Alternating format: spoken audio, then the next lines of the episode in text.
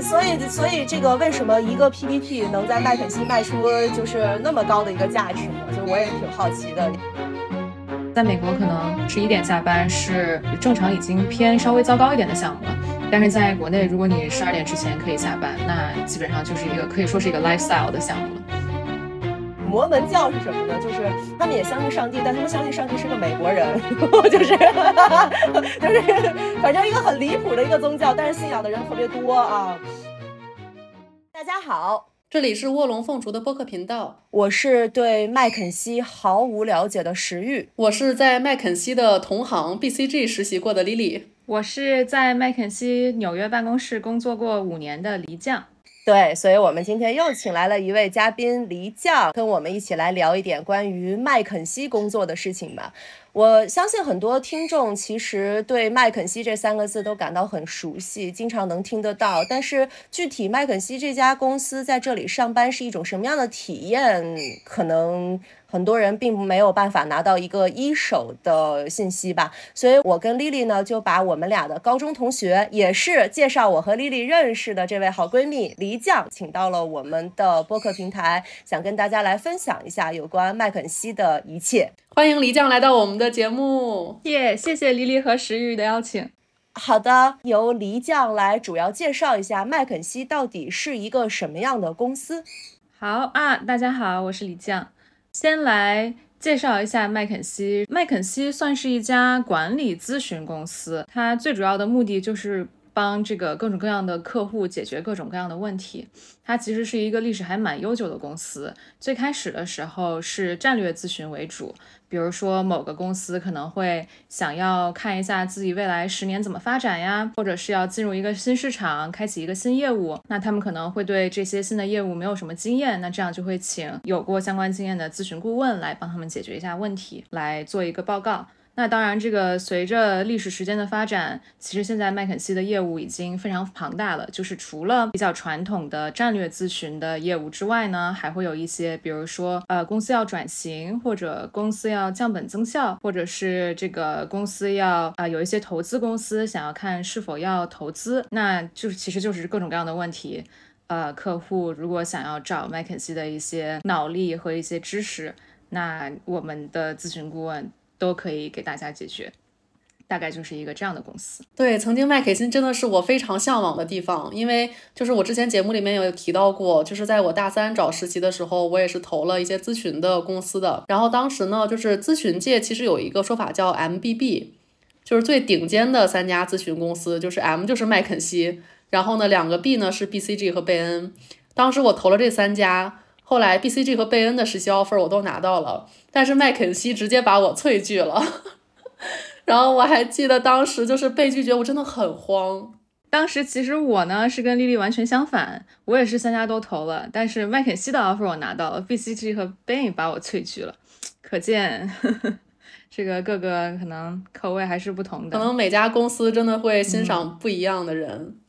呃，当时我记得麦肯锡非常好的一点就是，他虽然拒绝了我，但是呃，面试官还专门给我打了一个电话，去跟我复盘我面试当中的一些问题。这个是我找了那么多实习，然后做过很多次工作的面试，我都从来没有遇到过这样的待遇。就是他已经拒绝了你，但还是希望帮助你成长。所以我觉得麦肯锡也是一个，就是其实很注重人的这种发展，然后很关注你个人的这样的一个企业。是这样，其实你看咨询公司，我们又没有厂，又没有矿。其实真的，这个公司的资产就是里面的咨询顾问，就是人，所以说的确会在公司的管理上，然后包括招人最重要的部分，都会要呃努力人性化一些，这也算是这个咨询顾问的咨询公司的商业逻辑的一个必然性吧。嗯嗯，对，嗯，那麦肯锡的话，我觉得其实说实话啊，就是咨询行业其实算是一个相对比较小众，可能广泛的这个就是更大的范围里面，可能大家没有那么了解。我我觉得可能有些朋友的认知是来自于，比如像我的前半生这种电视剧，然后或者是像书店里面我们能看到很多那种麦肯锡的工作法呀什么的一些这种成功的书籍。对，然后像我的话，毕竟还是在咨询，就是其实工作过这个一个夏天的时间，然后像我们的石玉，其实是就是没有直接参与过这个咨询的这个工作，或者对这个行业没有那么了解的，就是你可以代表大众来说一下你对咨询的一些印象和感受吗？呃，怎么说呢？就是我一直在影视行业工作嘛，我觉得可能离咨询最近的就是拍广告了，因为广告也算是品牌咨询的一个环节嘛。但是我感觉就好像，因为一酱有跟我提到过他工作的状态，包括我们俩出去玩的时候，他也会带着电脑去加个班啊，或者怎样。然后我发现他们好像每天都在做 PPT。然后呢，我就说你这个太真实 了。你这咨询公司也不也不产出些什么，就是天天做 PPT。你这个我们拍广告还还拍个片子出来，是吧？我们产出的对，的确 PPT 是最主要的 deliverable。是的，对，所以所以这个为什么一个 PPT 能在麦肯锡卖出就是那么高的一个价值呢？就是我也挺好奇的，是吧？对，的确是，可能我的很多朋友都会看，如果我是加班的话，的确是在做 PPT。那其实 PPT 呢起到的作用，呃，其实还可以是很多的。比如说，我们拿最典型的两种项目举例，一种项目是做战略，那其实你这个战略毕竟还是要说给人，然后让人去讨论，让人去认同。嗯，作为咨询顾问，其实麦肯锡包括其他的很多 BCG bank 很重要的一点就是，我们都希望，呃，我们是真正能帮到客户，客户可以有 buy in 提出的各种建议和战略的，所以，呃，PPT 其实是帮助我们沟通。和讨论的一种手段。然后具体到这个工作过程中呢，嗯，其实的确现在虽然我已经离开咨询很久了，但是有的时候还会发现自己，嗯，想事情的时候会希望有一个比较有结构的方式来想事情。那其实 PPT 也是一个很好的、很有结构的，包括有这个你要讲一个故事，然后这个故事的一二三点是什么，每一点里面有一些数据和有一些分析。就是其实 PPT 也可以在这个过程中帮助这个咨询顾问在每个项目上进行一些思考。所以大概就是这个样子。然后前面说的是公司，那后面说的另外一种很典型的项目是，比如说做帮投资的基金去评估他们潜在可以可以投资的项目。那这些就更需要有一个就是写在纸面上的包含分析的一个成果来。不光是我们在这个过程中做分享和做 presentation，也有在他们内部后面。做他们自己的这个，比如说投资流程啊和 investment committee 的评估啊，这个时候这个 PPT 都可以作为成果的一部分啊，是有需要的。对，大概就是这样子。嗯嗯，确实，就是我觉得咨询还是包含很多就是结构性的思考和呈现的方式的。就是大家在书店看到的很多书籍，其实它核心想传递的也是这件事情吧。嗯，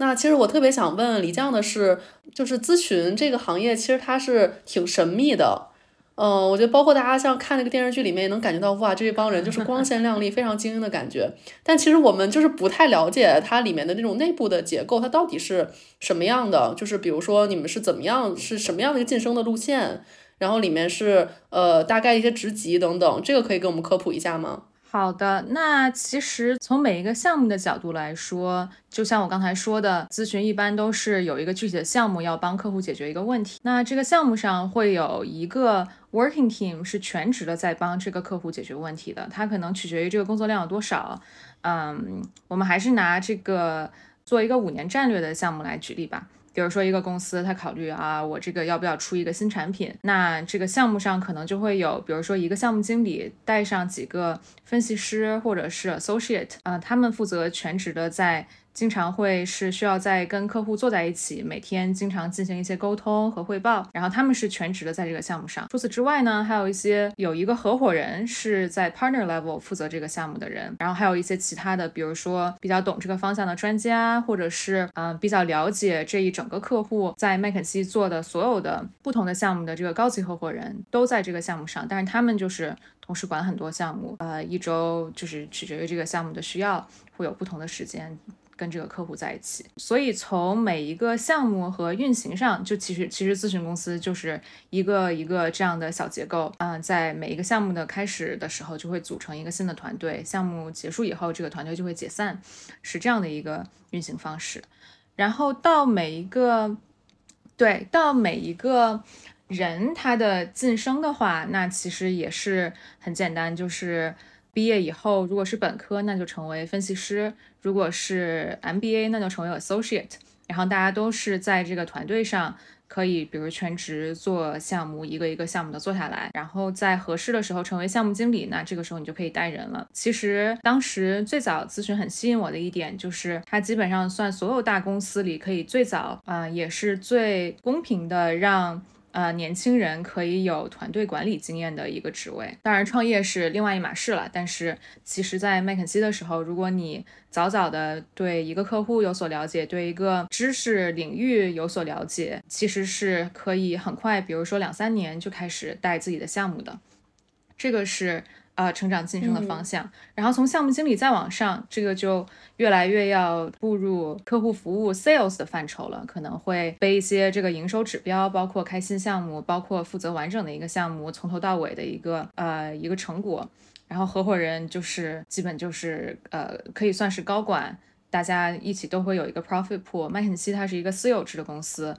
嗯，所以说就是都是所有的合伙人拥有这个公司的股权。好。我有一个问题，十一有个问题，对，就是我听。黎酱跟我们讲了一下，就是麦肯锡的工作方式哈。我我能不能理解，就是比如说有很多的公司，他没有能力招聘到就是非常优秀的人才，或者这种分析师啊，或者这样的，或者说这些公司可能没有那么多钱去招聘到这样的人，所以呢，他请麦肯锡的，比如他花一部分钱，然后请麦肯锡，然后提供人力资源，然后或者说以这种劳务派遣也好，或者是以这种呃，就是我给你提供一些就。就是呃支持或者我给你提供一些文件的这种方式，然后让这个公司获得一些人才上的人力资源上的一个呃提升，包括一个战略上的一个就是一个助研吧或者建研这样的感觉。这个这个理解是就是咱们从底层逻辑来理解，这个理解是你你觉得是是是你想表达的吗？是啊，这个是就是提供一个公司需要的人力。嗯，这个的确是很重要的。有一些公司会请麦肯锡的一点，举一些例子，比如说一些更传统的行业，像这个呃呃能源行业，或者是像一些比较专业、技术很强的，像医药行业，那可能这些行业里的人都是非常懂专业知识，但是可能对商业分析，比如说就没有那么理解，那他们其实就会有的时候就会有一些需求，然后请这个。呃，比较比较卷，脑子稍微快一点，然后比较经常想这个商业相关的问题的一些人来做一些 one off 的研究，这样是会有的，这是的确是很主要的一方面。嗯，还有一些方面呢，是比如说，呃，投资基金，拿投资基金举例子，他们可能投资的这个，比如说一家 PE，他可能团队本身就很小，他们是有项目的时候。才会非常忙，没有项目的时候就不会那么忙。那他对这种的需求，这个是不太可预测的，所以你不可能养一个很大的团队，一直在等着，等有项目的时候用，没有项目的时候就不用。所以这个时候经常就会呃请咨询公司，这样可以有这个用人上的灵活性。然后还有就是，比如说有一些行业。可能比较冷门，但是有的时候，因为比如说客户在请麦肯锡的时候，一般都会指明要啊，我希望有过这个行业或者有过这个 function 上的呃经验的团队过来。那这些比较具体的行业知识也是呃有需要的。当然，前面这些都是偏知识和人力资源。其实呢，在现在这个 AI 就是信息越来越发达和 AI 越来越越来越聪明的时候。这些以后的长期价值其实还是有一些存疑的。说实话，作为一个咨询公司，另外还有很重要的一点，就是一个第三方的呃比较中立的身份。比如说，我之前有做过最有挑战性的项目，就是大公司里面有好几个 BU。呃，各自的目的和想法都不太一样。那这个时候，如果有一个第三方的个咨询公司进来，其实是可以起到把大家就是统筹一致、互相协调的这样的作用。我觉得人的价值还是挺重要的。就好像刚刚黎酱讲的，就是他参与的这种项目，他其实本身大公司办公室政治也好，或者是他自己的一些权力斗争就很复杂。你有一个第三方的人进入调停，我觉得这个是 AI 也好，或者是人工智能也。好是无法取代的一个角色，对，是啊，就是说白了，AI 没有办法背锅，但是人可以背锅嘛，你要这么说也行吧。真的是这样。当时我在国内实习的时候，我的 leader 也跟我讲过，因为那个时候我也很困惑，我说什么样的公司会花这么大的一笔价钱，然后呢去聘咨询顾问来去做这些事情。然后当时我的 leader 就跟我讲说，有的时候可能真的就是，比如说有的时候一些高层他想要去推进他的一些这种决策，他想想好的一些策略，但是他可能需要足够的这种理由去支持，去应对这些办公室政治一些人的问题，所以他也需要一些外力的帮助。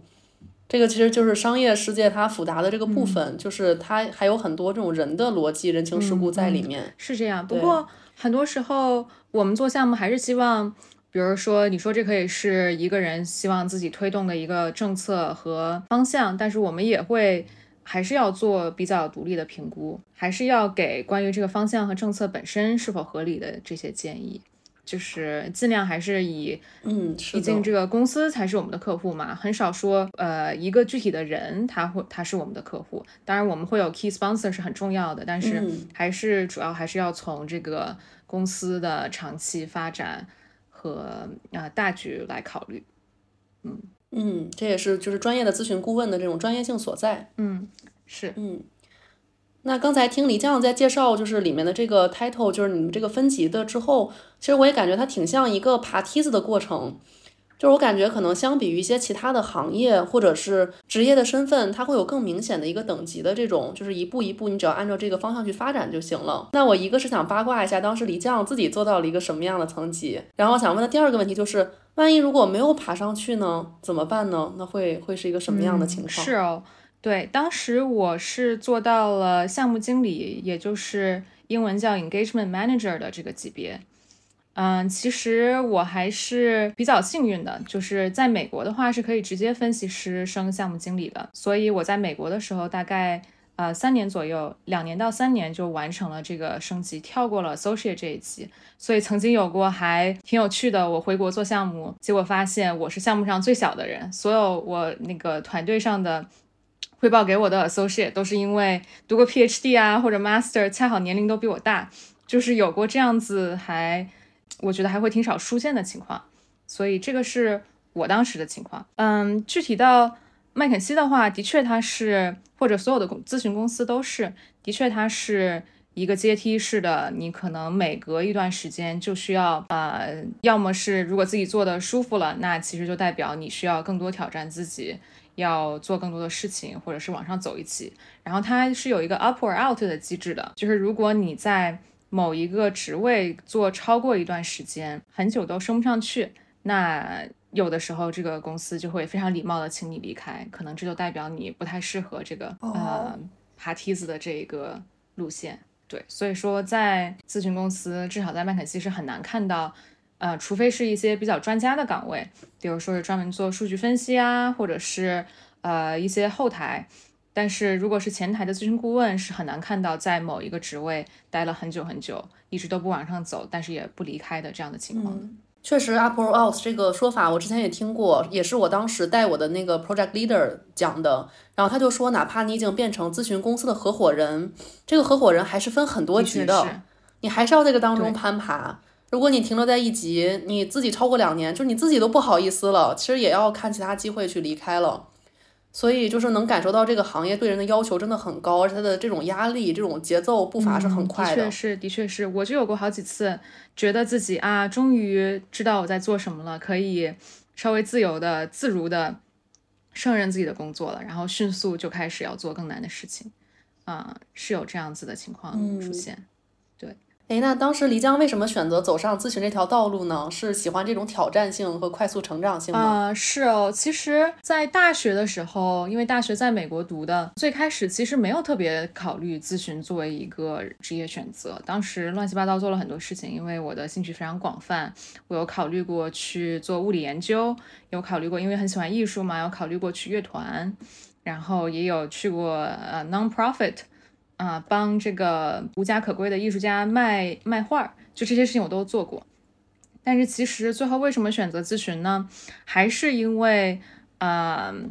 当然，首先是因为自己不够聪明，没有办法去做物理，啊，所以这个就不能做了。然后后来发现很多其他的行业和组织呢，工作呢，的确他们的节奏是非常非常慢的。我自己还是比较喜欢。嗯，更有挑战、更满足我好奇心的工作，所以做了一个实习之后，觉得这个节奏比较合适我，就回到麦肯锡做全职了。嗯，那麦肯锡是不是挺难进的？然后包括就是，如果现在的年轻人想进麦肯锡，有什么建议吗？啊，麦肯锡的话，说难也难，说不难，它其实每年还是招挺多人的。因为我离开已经是两三年前了，现在具体的情况最新还没有那么了解。不过麦肯锡的话，嗯，它可能难进就难在它对跟人沟通和处理人际关系的能力要求的确会比较高。就举例，在我在纽约办公室，那其实客户并不会因为你是中国人就降低对你英语和沟通能力的要求，然后你做的所有的 PPT 都是需要非常。呃，精准简练，可以很清晰的表达出自己意思的这个 PPT，那的确对英文的要求，其实可能就会比，比如说在这个科技行科技公司对英文的要求要高很多。然后他也会要求你有一个比较抽象的、可以结构化的思考的能力。然后至少在呃几年前，麦肯锡还是非常有吸引力的一个选择，所以所有的学校、所有的人都在竞争，它的录取率的确是非常低。嗯。嗯嗯，因为我跟黎酱是一届嘛，其实我当时觉得，嗯，就是这几家咨询竞争都蛮激烈的，而且因为我是去到 BCG 实习，而且其实当时我是没有成功拿到那个 return offer 的，然后很大的一个原因就是因为我觉得国内真的挺卷的，因为我们不太一样的是，黎酱是在纽约入职嘛，然后我当时是在美国找的是国内的，就是北京办公室的这个 BCG 的工作，然后我一到北京办公室一入职，我就发现我的 peers，我的同龄的人。他们都比我做了更多的准备，就是他们都会做一个岗位叫 PTA，这个是国内咨询好像才特有的一个行业，是吧？好像美国是没有的。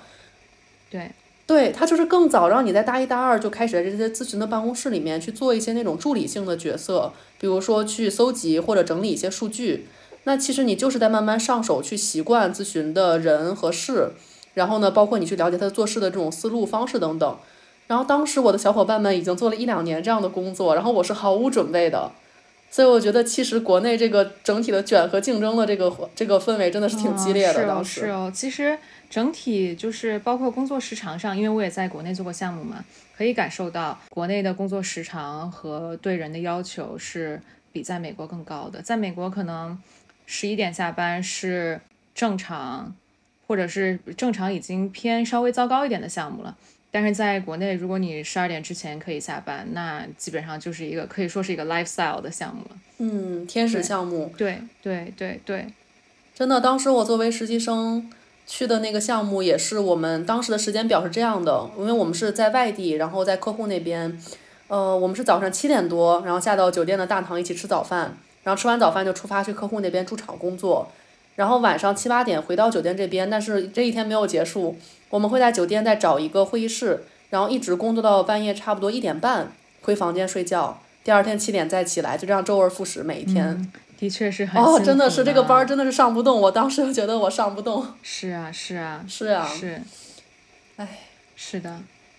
那我们在沟通这一期的这个想法的时候呢，就是跟李酱去讨论他想要去讲什么样的故事。然后李酱当时给了一个标题叫“走进麦肯锡发现世界”，然后走出麦肯锡找到自己。然后其实就是关于这个前半段，就是走进麦肯锡发现世界这一块儿，其实我们是很想了解更多的，就是因为黎酱跟我还不太一样的是，我毕竟在国内嘛，就是文化上的冲击啊，这种人的相处上面其实是不太大的。我觉得跟身边的同事，然后小伙伴都相处的非常的融洽。但是因为毕竟黎酱是。作为一个中国女生，然后直接在纽约这样一个就是世界范围内竞争最激烈的一个舞台上面去工作，然后在这样高要求的一个公司里面，那你在这个过程当中是不是面对了很多的挑战？嗯，的确是，就是其实就是现在，因为已经是七八年前的事情，刚开始在麦肯锡工作，嗯，现在回想。麦肯锡还是一个非常非常好的，我很感激的一个毕业以后的第一个工作。为什么这么说呢？因为就像刚才说的，我们的目的就是帮各种各样的客户解决各种各样的问题。那其实在美国读书，它还是非常我们会说在一个 bubble 里面的。你的同学、你的老师，包括当时我在这个也不是在城里嘛，波士顿附近的小镇，那对美国社会真的不能说是有多了解。但是在开始工作了以后，当时我出差也去了很多很奇怪的地方，比如说美国的铁锈带。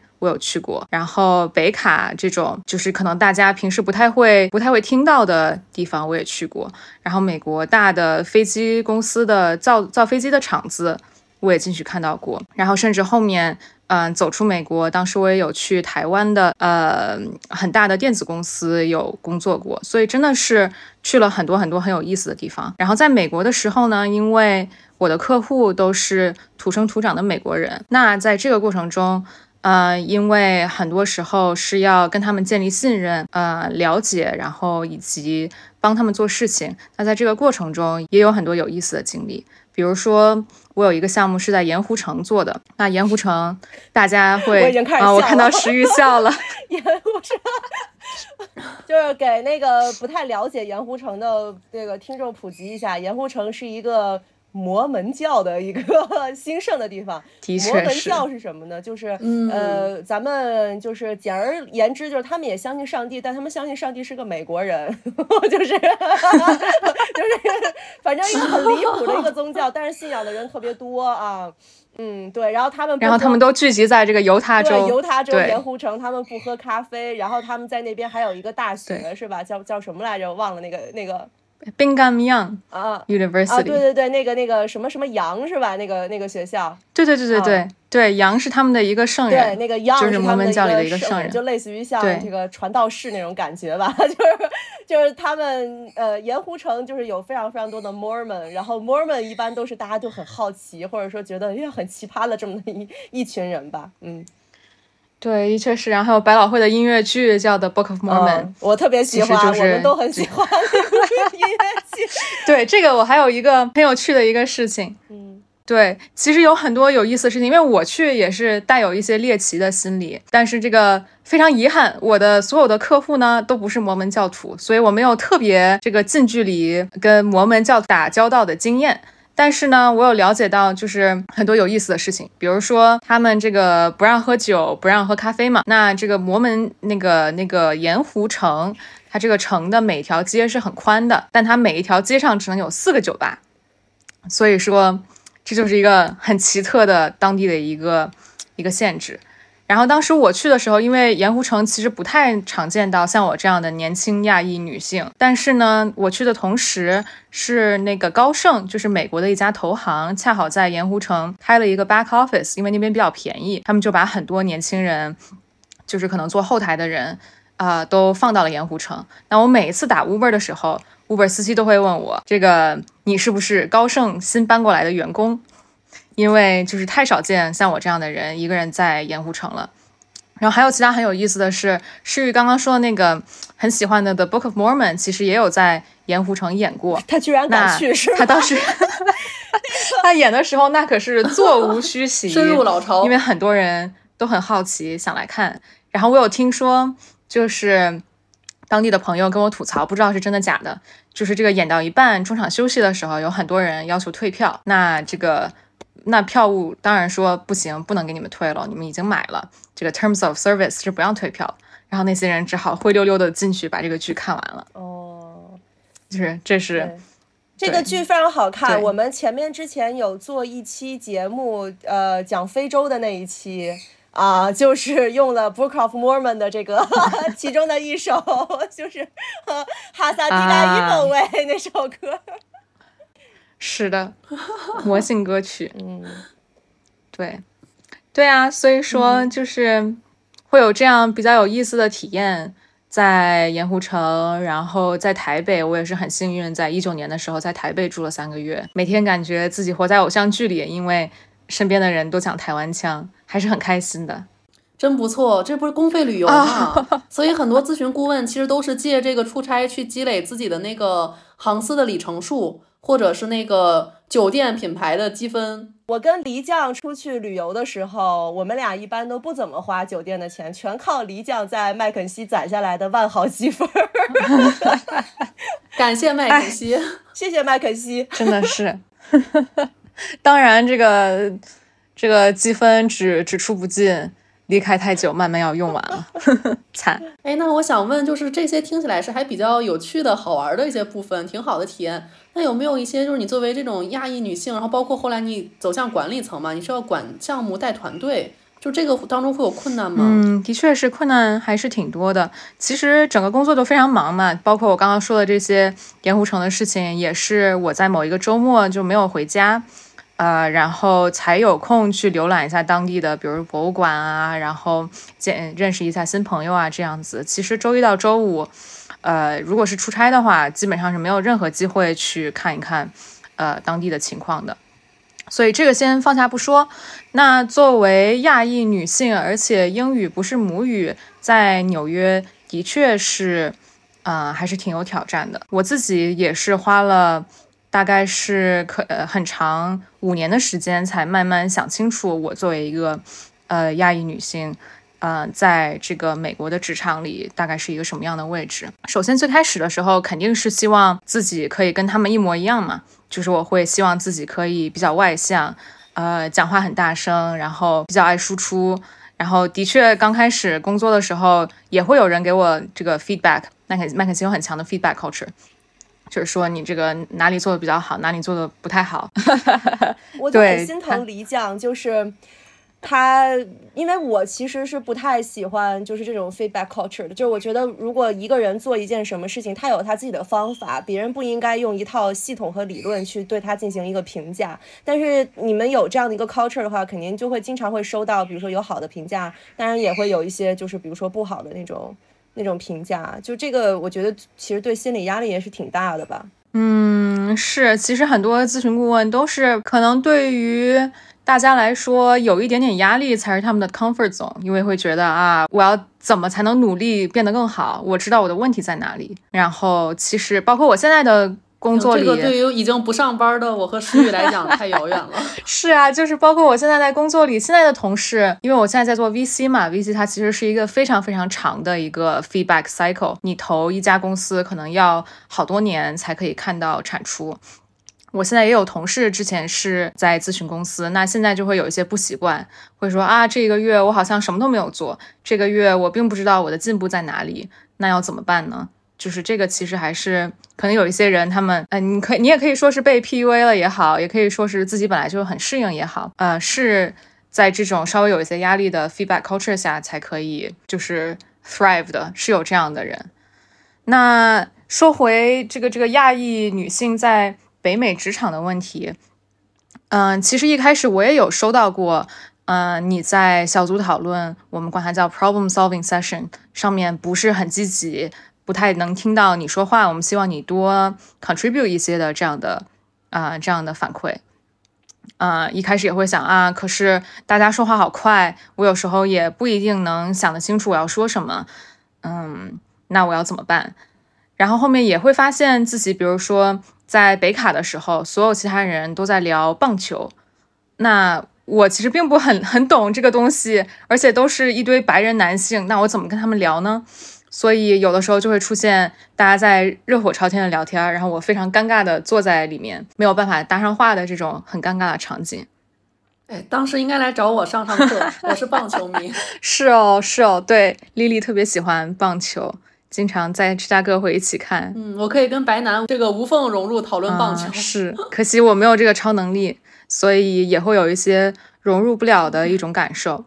然后还有，其实很重要的是。嗯，后来我会发现自己会给自己设限，印象很深刻。嗯，我曾经在这个一次活动，就是经常麦肯锡会办一些内部的这个活动嘛，大家一起联谊，一起交流。然后有一次在活动快结束的时候，我和我的一位白人男生同事，呃，在等电梯的时候，来了一位也是麦肯锡就很年长的一位。白人白人男性，然后那我这个同事非常自然的就上去跟他打招呼，说啊你好，我是某办某办公室的某某某，我是做什么的什么什么什么的。然后那个就是比较 senior 一点的人，也非常自然的跟他开始讲啊，那我是做什么什么什么的，然后他们就聊起来了。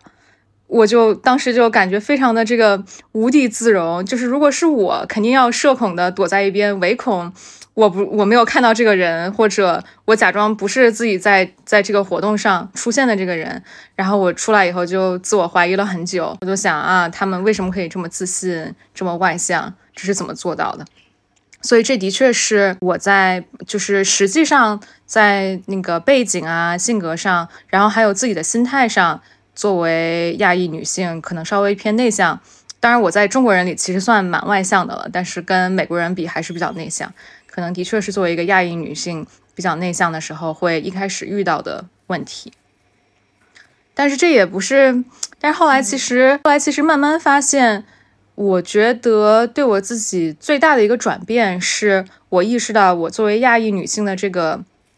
身份不应该是。我想要改变和我想要掩掩藏的一个缺点，而其实是我的一个优点和优势的时候，感觉那才是，呃，我在职场上解锁了新的，就是转变了新的心态，上了一个台阶的时候。那这个其实是，其实这一切都是从我在台湾做了一个项目开始的。就是我当时一直都对科技比较感兴趣，但是在纽约因为科技项目很少，所以一直做不到自己想做的项目。当时我就。另辟蹊径，然后恰好也遇到了，呃，很合适的项目，就回台湾做了一个项目。那其实做完这个项目，再回到纽约的时候，顿时就感觉路通顺了很多。因为其实这个大家应该也知道，就是台湾在电子啊、半导体方面是非常重要的，呃，一个一个地方和一个市场。然后美国。这个行业也很重要，但是他们其实是非常需要懂中文、懂一些这个技术和有跟这样的客户呃打过交道的经验的人的。那当我发现我自己的中文背景和我可以利用我的一些之前的经验，它变成一个长处之后，那在后面就自由了、自如了很多。其实一直到现在，我选。我选择离开麦肯锡之后，下一个工作的时候，也有在用这个想法来指导我自己。我现在在做的行业是游戏，那其实游戏也是一个，嗯，非常全球化，然后中国的很多游戏公司在全世界都非常重要，中国市场也是非常重要的这么一个行业。那作为中国人，在这样的行业里，其实中国背景也是一种优势。嗯，就是其实可以打造一些自己差异化的长板。其实我觉得对于我们。呃，听众朋友，比如说自己去塑造自己的职业的这种路线，也是有一些这种参考价值的。嗯嗯，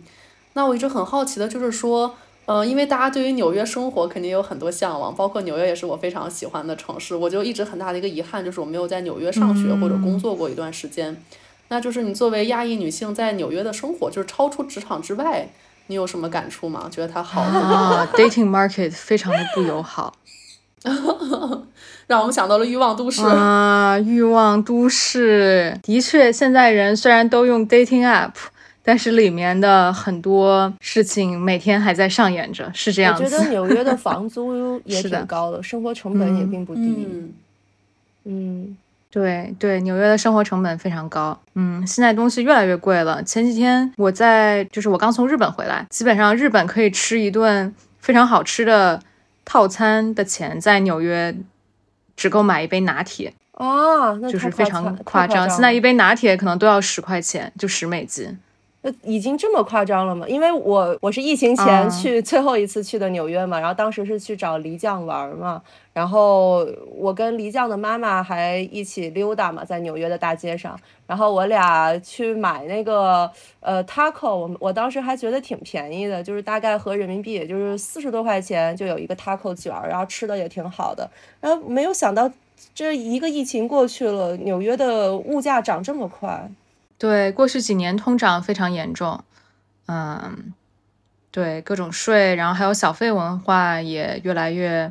呃，要求越来越高了。大家可能会觉得百分之二十的小费起跳。哦，小费文化我会感到挺有压力的。就我每次去就是点餐啊，美在美国签单的时候，我就特别就觉得没有办法我去给这个钱，因为在英国留学的时候，英国是没有小费文化的嘛。我记得好像呃黎酱来伦敦找我玩的时候，他还说呀不用给小费，我还提到一句。真的，真的是太美好了，是呀。对，在美国他们会盯着你，看着你在这个目光看着这个给多少钱？对对对，看着你选择是百分之二十还是二十五还是三十？我挺 cheap 的，是很有压力的。嗯，是的，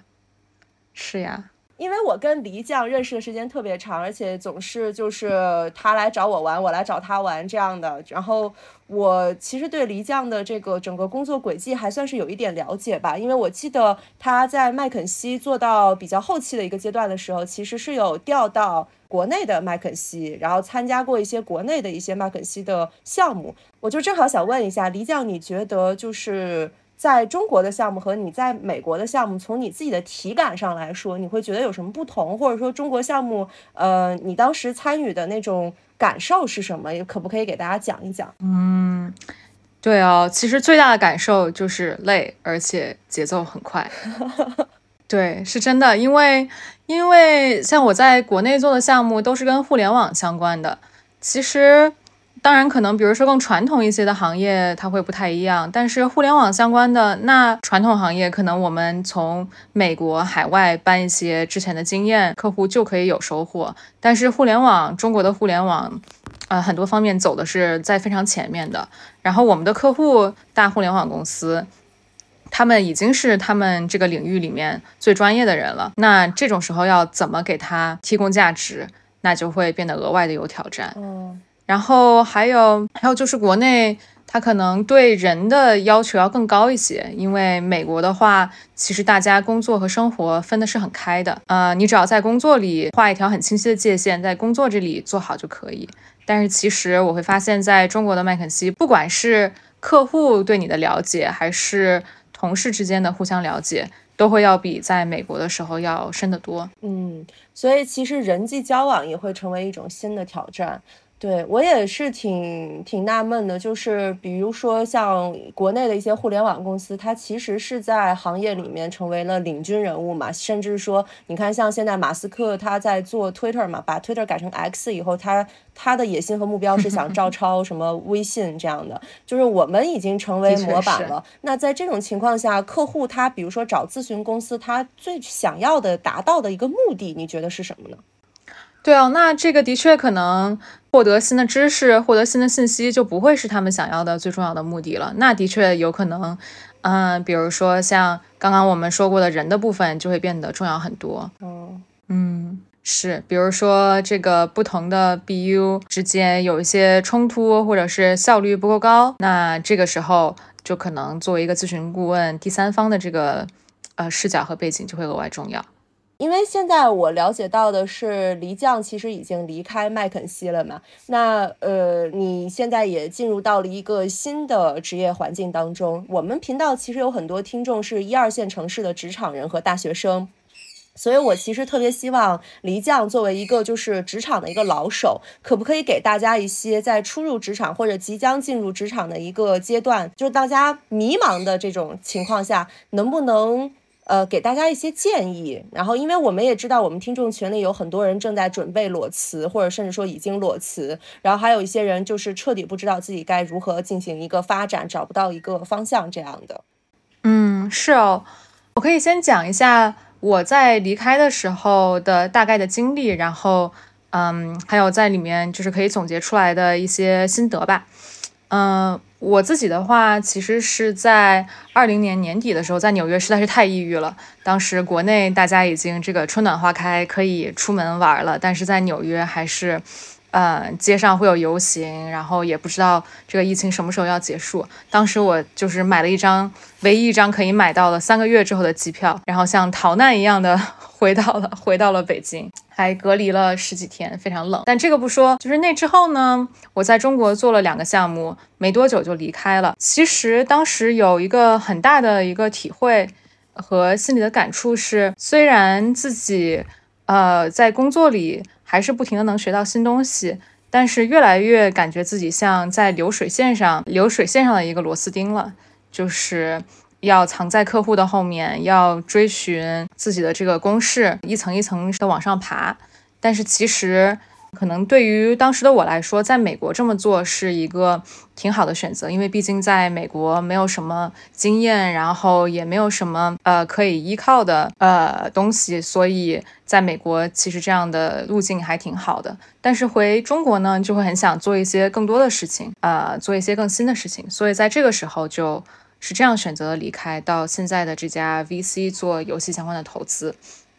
那其实离开以后，也才发现，嗯，当自己离开了一个平台，才需要更多的想啊，我在这个社会上，呃，我的价值和我的竞争力是什么？就是我在工作上的价值和竞争力是什么？在这个过程中，更独立，然后更有个人的一些思考，其实收获还是很大的。嗯，那其实我给大家最大的建议，也是在我在离开麦肯锡之后。最大的体会就是要多想一想自己，嗯，回归本质，就是自己作为一个职场人，呃，最特别的能力是什么？这个能力可以是包括自己的兴趣，包括自己比较特别的背景，然后再和现在需要的和现在这个社会需要的东西结合在一起，那它会成为你长期的，就是平台带不走的一些东西。嗯，我觉得挺有道理的，确实很适合国内，尤其是互联网大厂的年轻人。你离开大厂以后，确实就很难再进行一个重新的自我发展的一个调整，所以很多人都是从一个厂跳到另外一个厂，再跳到另外一个厂，然后一直到没有厂可以跳，然后这种的人生发展路线其实也不是特别健康和积极的。我觉得今天黎酱给了我们非常多的启发吧，就尤其是在职业发展路线上。对，对。是，的确是这样子。其实我也有好朋友是在中国很优秀的大厂工作了很久，然后现在因为一些特殊原因需要离开，再找新的工作。那那个时候其实发现，可能比如说有人他很懂怎么在字节内部拉一个会，然后什么样的资源应该去哪里找，什么样的汇报应该怎么做。但是其实这些东西都是非常具体，只限于在某一个厂里工作的时候。呃，才会有用的。那那你走了之后呢？这个东西其实就没有那么多的价值了。是的。那其实我觉得，不管是在哪里工作，是在工作内还是在工作外，都要保持一颗冷静和客观的心，要想一想哪些东西是自己在平台所以有的，哪些东西是自己只有在内部一个很具体的情况下才有的价值，哪些东西是真的属于自己可以带走的。嗯，特别有道理，学到了今天。好的，今天特别感谢黎酱给我们的一个分享哈。然后我相信，虽然我们的主题是围绕麦肯锡展开的，但其实更多的是给大家一些在职场方面的建议和一些过来人的一些经验吧。如果大家还想继续听有关于职场方面的分享，别忘了点击订阅我们的播客频道，收获互联网闺蜜，陪伴你个人成长、健身运动和变富变美。另外，别忘了微信搜索“卧龙凤雏全拼”加八幺八，添加我们的小助手，加入石玉和丽丽的微信听众群哦。我们会不定期在群里抽奖，掉落各种福利小奖品的。好的，那今天的节目就到这里啦，拜拜，拜拜，拜拜，也谢谢李酱，谢谢大家，我们下期再见。